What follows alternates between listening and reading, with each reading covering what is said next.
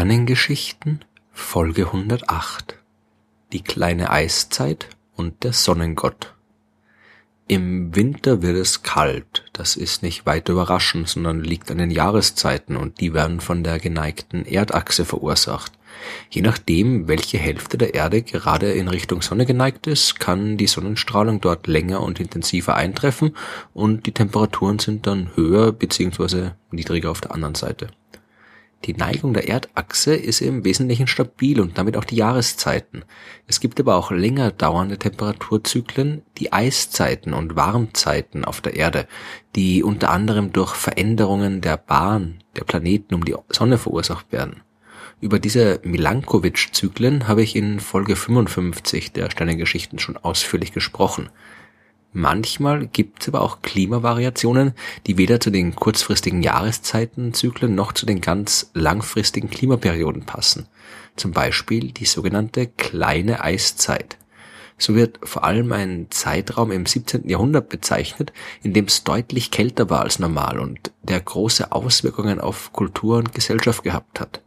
Die Winter haben viel länger gedauert und waren kälter als sonst, deutlich kälter.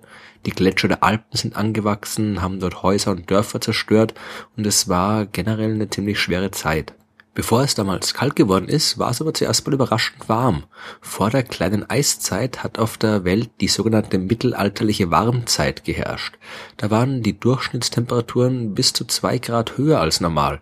Und das war auch der Grund, warum im neunten und zehnten Jahrhundert die Wikinger in Island und Grönland äh, Siedlungen bauen konnten. Gerade Grönland war damals ein halbwegs normales Leben möglich und eine kleine Wikingerkolonie hat sich dort etablieren können. Die Folgen der kleinen Eiszeit dagegen, die waren nicht mehr so angenehm für die Menschen. Überall in Europa gab's Hungersnöte, weil die tiefen Temperaturen eine Aussaat auf den Feldern verhindert haben. Die langen Winter haben die Wachstumsphasen verkürzt der Pflanzen. Es gab weniger Nahrung, die Produkte sind teurer geworden, es kam zum Mangel an Ernährung, Seuchenausbrüchen und generell großen sozialen Spannungen überall in allen europäischen Gesellschaftsschichten. Die sozialen Unruhen haben schließlich äh, zu dramatischen Ereignissen wie dem Dreißigjährigen Krieg von 1618 bis 1648 geführt. Der hat in Mitteleuropa unvorstellbare Verheerungen verursacht, wo es sehr lange gedauert hat, bis sich äh, die Länder wieder halbwegs erholt haben. Vor allem die Region, die später zu Deutschland werden sollte, die wurde ziemlich schlimm getroffen. In den Jahrzehnten zuvor hat sich dort durch die Einwanderung die Bevölkerung fast verdoppelt. Und als dann die Lebensbedingungen immer schlechter geworden sind, da waren Konflikte kaum noch zu vermeiden. Natürlich wäre es viel zu vereinfacht, den gesamten 30-jährigen Krieg nur auf das Einsetzen der kleinen Eiszeit zurückzuführen. Da gab es noch viele andere politische Gründe, warum der stattgefunden hat. Aber das Klima hat mit Sicherheit auch eine relevante Rolle gespielt. Die Ursachen für die kleine Eiszeit, die sind heute übrigens noch immer nicht völlig verstanden. Vermutlich war es eine Kombination aus verschiedenen Faktoren. Eine wichtige Rolle hat sich auch der Vulkanismus gespielt. In der Zeit vor dem Temperaturrückgang gab es nämlich einige stärkere Vulkanausbrüche, bei denen Staub und Schwefeldioxid in die Erdatmosphäre gelangt sind. Das äh, Zeug kann dort für viele Jahre bleiben und die aus dem All eintreffende Sonnenstrahlung absorbieren. Auf der Erdoberfläche wird es dann kälter und der Effekt wird durch die einsetzenden längeren und härteren Winter noch verstärkt. Liegt mehr Eis und Schnee auf der Erde und wachsen die Polkappen an, dann wird auch von der Erdoberfläche mehr Sonnenstrahlung reflektiert und es wird noch kälter, es gibt noch mehr Eis, das noch länger bleibt, die Temperaturen noch weiter sinken lässt und so weiter. Ein weiterer Faktor und Rückkopplungseffekt könnte auch durch den Rückgang der Bevölkerung entstanden sein. Als die Bevölkerungszahlen immer weiter gesunken sind, hat sich der Wald wieder ausgebreitet. Die zusätzlichen Bäume, die haben die CO2-Konzentration in der Luft verringert und darum auch die Wirkung des natürlichen Treibhauseffekts geschwächt. Es gibt Untersuchungen, die andeuten, dass zur damaligen Zeit auch der Golfstrom ein bisschen schwächer war als sonst. Diese Meeresströmung, die ist ja dafür verantwortlich, dass Nordeuropa halbwegs erträgliche Temperaturen hat. Wenn man sich eine Weltkarte anschaut, dann liegen Länder wie Großbritannien oder auch Skandinavien ja in etwa so weit nördlich wie Kanada. Dass es in Europa aber bei weitem nicht so eisig ist wie in nördlichen Nordamerika, das liegt an der Strömung aus warmem Wasser, die aus der Äquatorregion kommt und sich dann an den europäischen Küsten entlang bis ins Polarmeer zieht. Die Wärme aus den südlichen Regionen, die wird im Norden abgegeben und dadurch sind die Temperaturen dort höher, als sie es eigentlich sein sollten. Zu all den Effekten kommt vermutlich auch noch eine verringerte Sonneneinstrahlung dazu. Unsere Sonne leuchtet ja eigentlich ziemlich gleichmäßig und zeigt keine großen Variationen. Was sich allerdings regelmäßig ändert, das ist die Sonnenaktivität. Darüber habe ich in Folge 80 der Sternengeschichten schon ein bisschen gesprochen. Unser Stern ist ja eine große Kugel aus Gas, genauer gesagt aus Plasma, also einem Gas, in dem die negativ geladenen Elektronen der Atome nicht mehr an die positiv geladenen Atomkerne gebunden sind.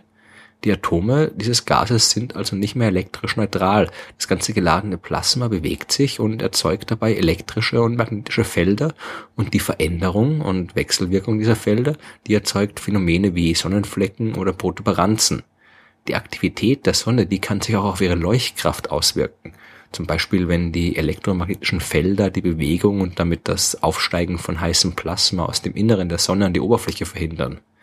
Der Effekt ist aber gering und die Menge an Sonnenstrahlung verändert sich aufgrund der Aktivität nur um ein Zehntel Prozent ungefähr. Aber gerade während der kleinen Eiszeit war die Sonnenaktivität besonders gering. Der normale Aktivitätszyklus der Sonne beträgt elf Jahre. Aber diesem kurzen Zyklus sind einige längere Zyklen überlagert und manchmal kann die Aktivität auch besonders stark werden oder besonders schwach. So eine schwache Aktivitätsphase, die mit einer geringeren Sonneneinstrahlung verbunden ist, die fand zwischen 1645 und 1715 statt. Diesen Zeitraum nennt man nach dem britischen Astronomen Edward Maunder das Maunder-Minimum.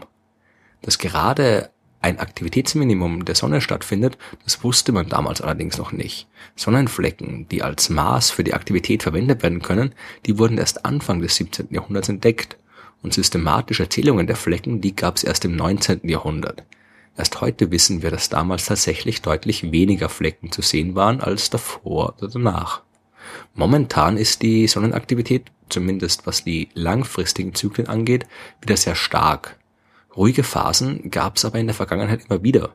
Von 1460 bis 1550 gab es das Spörer-Minimum, davor das Wolf-Minimum von 1280 bis 1350. Während der mittelalterlichen Warmzeit war die Aktivität dagegen besonders stark und diese Phase wird auch das mittelalterliche Maximum der Sonnenaktivität genannt. Dem ging wiederum das Ortminimum von 1040 bis 1080 voraus.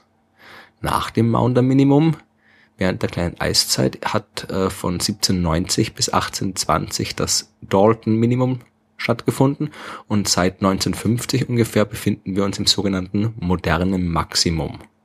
Die Variation der Sonnenaktivität allein ist allerdings ein viel zu geringer Einfluss, um ein Phänomen wie die kleine Eiszeit zu erzeugen.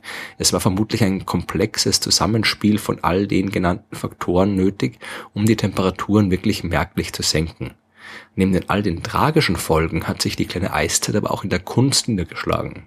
Viele klassische Gemälde aus der Zeit, die zeigen Winterszenen, wie zum Beispiel die berühmten Jäger im Schnee von Peter Bruegel dem Älteren.